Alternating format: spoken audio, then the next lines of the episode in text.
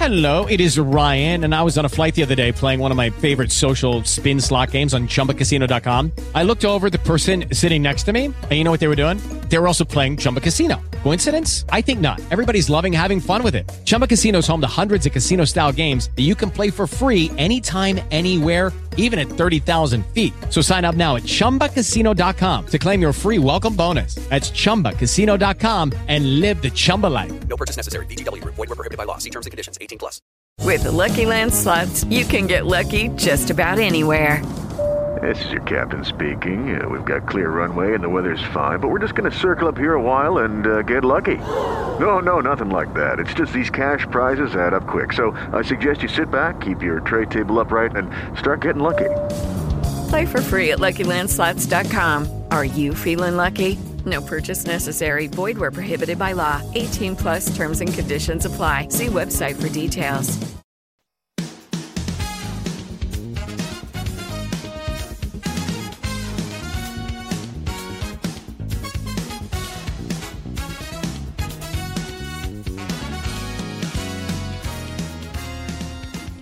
Qué gran privilegio acompañarte en el estudio de la palabra de Dios. Bienvenido al podcast de la hora silenciosa de Palabra de Vida Guatemala. Descubriremos junto a ti los desafíos que Dios nos dará hoy a través de su palabra. Deseamos que ya hayas tomado un tiempo para leer con anticipación el pasaje del día de hoy.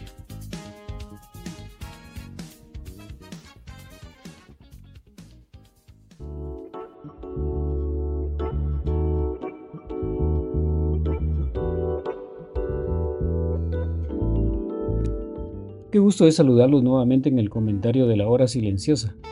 Hoy estamos en Mateo capítulo 20 versículos del 1 al 16. Esta parábola se encuentra únicamente en el Evangelio de Mateo y se trata del dueño de una viña que contrata a unos jornaleros en diferentes momentos del día.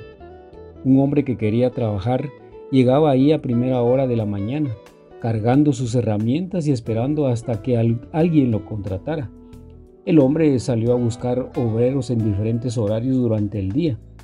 La hora tercera era alrededor de las 9 de la mañana, la hora sexta era alrededor del mediodía, es decir, las 12 del mediodía, y la hora undécima era alrededor de las 5 de la tarde. El relato dice que salió por lo menos cinco veces. Si la cosecha no se juntaba antes de que comenzaran las lluvias, se arruinaba Quizá esta sea la razón de ir a buscar obreros varias veces. Y habiendo convenido con los obreros en un denario al día, dice en el versículo 2. Un denario era el salario estándar de un día en la Palestina del primer siglo. El convenio de pago de un denario fue para los primeros contratados. Para los demás dice lo que sea justo. Los que fueron contratados a las 6 de la mañana trabajaron todo el día y los que fueron contratados a las 5 de la tarde solamente trabajaron una hora. Sin embargo, todos recibieron un denario. El momento en que los contrata es un momento lleno de gracia. Al venir también los primeros pensaron que habían de recibir más, pero también ellos recibieron cada uno un denario, dice en el versículo 10.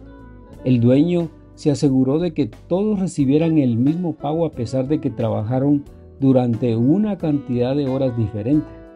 Pero al recibir el pago de un denario, los primeros contratados murmuraban contra el padre de familia, dice en los versículos 11 y 12.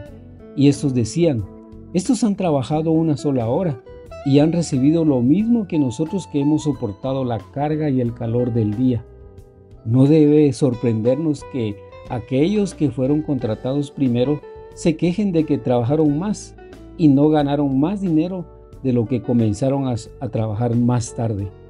Pero respondiendo el dueño, dijo a uno de ellos, Amigo, dice ahí en el versículo 13, no te hago ninguna injusticia. ¿No conveniste conmigo en un denario? El hombre de familia le recordó que él había sido completamente justo con ellos. Él no les hizo ningún agravio y no había quebrado ninguna promesa. ¿No me es lícito hacer lo que quiero con lo que es mío? les pregunta. Y también les pregunta, ¿o tienes tu envidia porque yo soy bueno? Dice en el versículo 15. En otras palabras, te pone celoso porque soy bondadoso con otros, dice en la, la nueva traducción viviente. Un hombre que se lamenta de la prosperidad de su prójimo ama a su propio dinero y no hace nada que tenga que ver con la caridad por el amor de Dios. La entrada al reino de Dios no se gana por nuestro trabajo o por nuestra acción. Es más, no se gana. Es por la generosidad de Dios. Esto nos enseña que Dios recompensará en maneras inesperadas. Jesús termina la parábola tal como la comenzó en el capítulo anterior, en el 19:30, y nos dice lo que la parábola realmente significa. Los últimos serán los primeros y los primeros serán los últimos, dice en el versículo 16. Es decir, los últimos se convierten en primeros por la gracia. Los primeros se convierten en los últimos por su ambición. Dios todo lo ve y no olvida nada. En Hebreos 6:10 dice, porque Dios no es injusto para olvidar vuestra obra y el trabajo de, de, amor que habéis mostrado hacia su nombre, habiendo servido a los santos y sirviéndoles aún. Jesús habla en esta parábola para evitar que sus discípulos pensaran que la prometida recompensa sería solamente un pago justo por sus sacrificios y labores. Pero debemos entender, la vida eterna es inconcebiblemente más que una recompensa por todo lo que alguno, como Pablo, haya trabajado o sufrido en el reino. Jesús promete la salvación a todos, incluyendo a los que obedecen al Evangelio en los últimos días o los últimos momentos de su vida. Dios conoce el corazón, pero recuérdese que los que fueron a trabajar hasta la hora sexta, a la hora novena o aún a la undécima, entraron en la viña cuando podían. Estuvieron en el lugar correcto, esperando la oportunidad de trabajar y aprovecharon la primera oportunidad que se les presentó. Por eso, vívelo. En el reino de Dios, todos encontraremos un trabajo que va a satisfacer nuestras necesidades. Debemos reconocer entonces que Dios nos bendice y recompensa de acuerdo a su voluntad y placer, no con lo que merecemos, porque esa es su gracia, dándonos lo que necesitamos, no lo que merecemos. Si otro trabajador recibe un beneficio inesperado, ¿no sería mejor alegrarse en vez de tenerle envidia? Debemos estar seguros que Dios nunca será injusto con nosotros. Siempre recibiremos lo que es justo.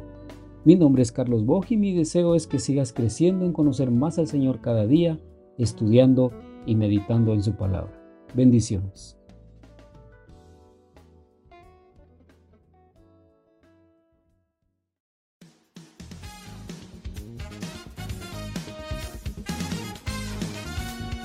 Es emocionante saber los tesoros que Dios tiene en su palabra para nosotros.